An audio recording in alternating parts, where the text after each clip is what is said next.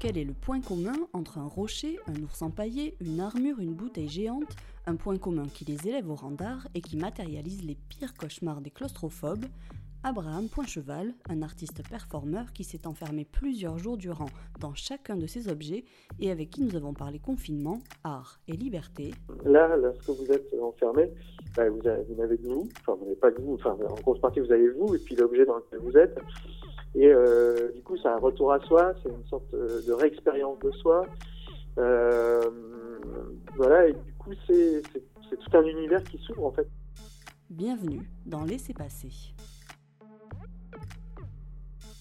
Bonjour Abraham Poincheval. Pour commencer, il y a une question qu'on pose à tous nos invités. Est-ce que je pourrais savoir où est-ce que vous êtes confiné en ce moment? Alors moi, je suis confiné à Marseille, voilà, dans la ville où, où je vis le plus fréquemment.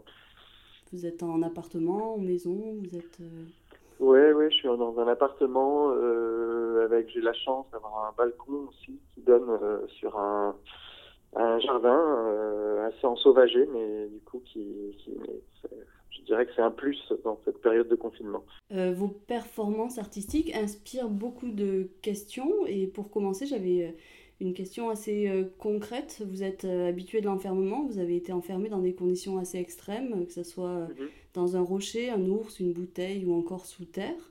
Vous mhm. ressentez quoi quand vous êtes enfermé? C'est-à-dire là aujourd'hui ou Non, non, durant vos performances en fait. Qu'est-ce que quand vous êtes dans ah, votre rocher pendant une bah, semaine, c'est bah, une expérience souvent. Moi, je, je décris ça comme un voyage, une sorte de voyage intérieur un voyage à l'intérieur de, euh, des choses, quoi, et de, de, moi aussi. Donc, du coup, c'est ouais, une sorte d'expérience comme ça de d'échapper, euh, de, de, transformation, euh, voilà, assez assez forte. Alors avec des, des, des tempêtes, des calmes, voilà, c'est assez, c'est c'est un moment où on sent qu'on vit pleinement, quoi. Voilà, on n'est pas, on n'est pas dans l'abandon. Enfin, on est à la fois dans l'abandon et en même temps dans une sorte de surexpérience de, de, tout ce qui se passe. Après, on imagine qu'il y a quand même des moments euh, difficiles, euh, à la fois physiquement et euh, mentalement. Comment vous faites pour tenir dans ces moments-là? Ben, Pour tenir dans ces moments-là, moi, il y a, y a, une expérience, il y a, y a, des exercices qui sont très simples, qui sont de la respiration, en fait, où il faut réoxygéner, euh, où il faut se réoxygéner entièrement, quoi, du coup. Et, ça, c'est une des pratiques, je dirais, techniquement, hein, qui permet de, voilà, de, se reposer, de, faire disparaître ses angoisses ou euh, des petites douleurs euh, musculaires qu'on peut avoir. Euh, après, il y a, je dirais, il faut il faut un peu lâcher prise dans, dans ces expériences parce que du coup on ne sait pas vers quoi on va, on ne sait pas. Euh, enfin, je veux dire, on, a, on en a une idée, mais bien entendu on l'a jamais vécu euh, auparavant. Donc du coup il faut à la fois euh, se laisser déborder et en même temps essayer de tenir un fil conducteur qui, qui nous tienne, qui nous maintienne à la surface quoi. Donc du coup c'est toujours une sorte d'expérience. Hein. très intuitive, voilà qu'il faut, voilà il faut se laisser porter par son intuition.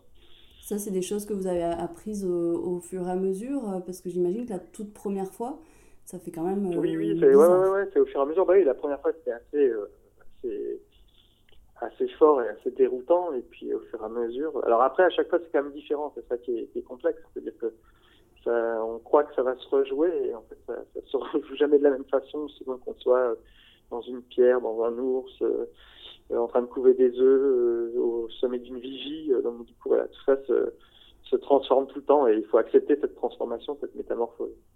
C'est des expériences qui vous ont métamorphosé? Est-ce qu'il y a notamment une expérience qui vous a plus métamorphosé qu'une autre? Vous parliez de voyage intérieur tout à l'heure. Euh, voilà, j'imagine qu'on sort quand même bouleversé, changé.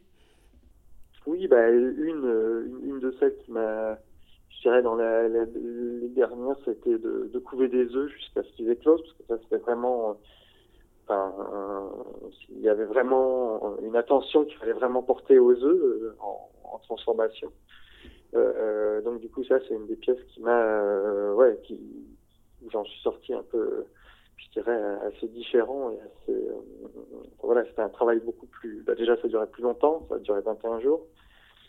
Et voilà, et puis du coup, on n'était pas tout, enfin, j'étais pas tout à fait tout seul. Enfin, quand je suis dans un caillou ou dans un, dans un ours naturalisé, euh, ben, l'ours naturalisé, le caillou, il risque pas grand-chose. C'est plus moi qui, qui, risque. Alors que là, du coup, il fallait avoir une attention toute particulière pour ces œufs qui, eux, risquaient beaucoup. Quoi. Ça s'est bien passé. Ça s'est super bien passé. Euh, l'enfermement, donc, comme on l'a dit plusieurs fois, c'est au cœur de vos performances. Quand vous en parlez, vous mm. évoquez beaucoup la liberté, et ça semble assez paradoxal. En quoi la liberté et l'enfermement peuvent être compatibles? Ben, Parce que ce que je vous disais tout à l'heure, en fait, c'est que euh, c'est un moment où euh, le monde est tout autre, et du coup, où, je veux dire, dans notre quotidien, on est appelé, on est happé toujours par par la vitesse, par les échanges, par, euh, par tout ce qui est autour de nous et qui nous qui, mène notre barque euh, sans qu'on ait trop quelquefois à, s'occuper de d'où on va. Donc du coup euh, là, lorsque vous êtes enfermé, bah, vous, n'avez de vous, enfin vous n'avez pas de vous, enfin en grosse partie vous avez vous et puis l'objet dans lequel vous êtes. Et du coup, c'est un retour à soi, c'est une sorte de réexpérience de soi.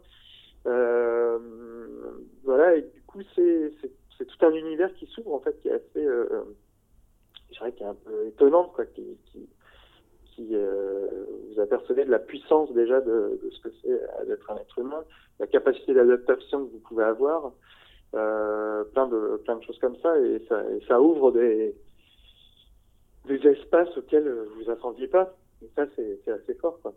Euh, quand on voit vos performances, euh, on peut y voir euh, avant tout des, des, prouesses sportives et mentales.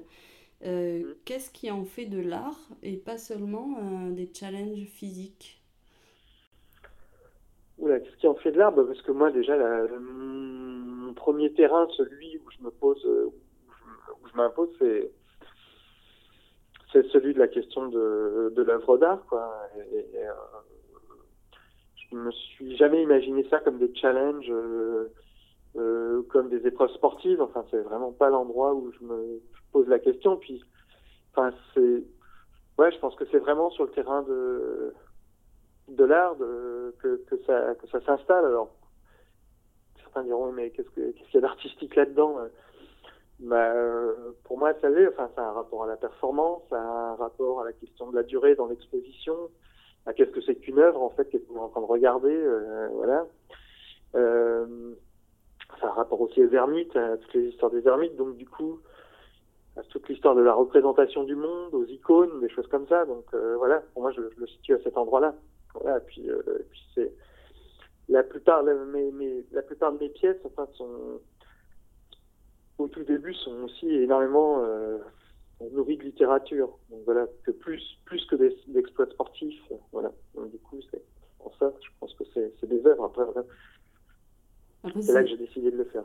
C'est sûr que euh, derrière tout ça, il y a une explication. Après, quand on prend la, chose de façon assez brute, euh, il y a des gens qui peuvent se dire oh, ben, il reste dans un caillou, euh, voilà, c'est une performance.